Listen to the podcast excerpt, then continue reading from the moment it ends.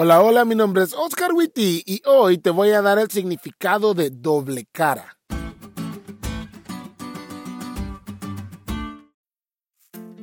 Cuando estaba en la secundaria escuché el término doble cara por primera vez.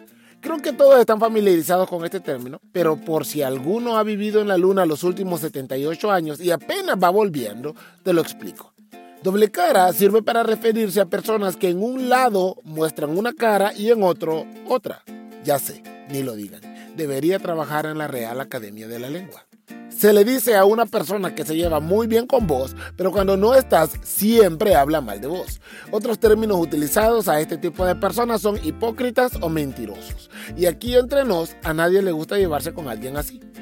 Cuando leemos en la Biblia que todo aquel que orara a otro dios o persona que no fuera el rey iba a ser lanzado al foso de leones, todos nos preguntamos, o tal vez solo yo me pregunto, pero bueno, ¿por qué Daniel no oró en silencio en su casita?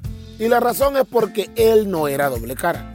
Daniel, antes de ser un estratega político consumado, era un hijo de Dios. Y él sabía que ese complot orquestado cuidadosamente en su contra realmente era parte del gran conflicto cósmico entre Cristo y Satanás. Y sabiendo eso, ¿cómo podría orar escondido en lugar de demostrar con su testimonio, en este caso con su oración, que estaba de parte de Dios?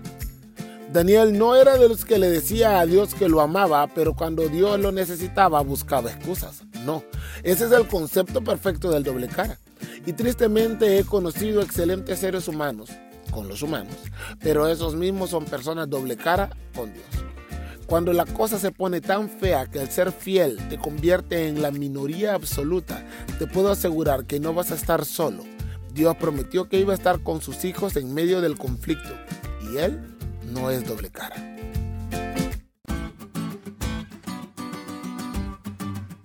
¿Te diste cuenta lo cool que estuvo la lección? No te olvides de leerla y compartir este podcast con todos tus amigos. Es todo por hoy, pero mañana tendremos otra oportunidad de estudiar juntos.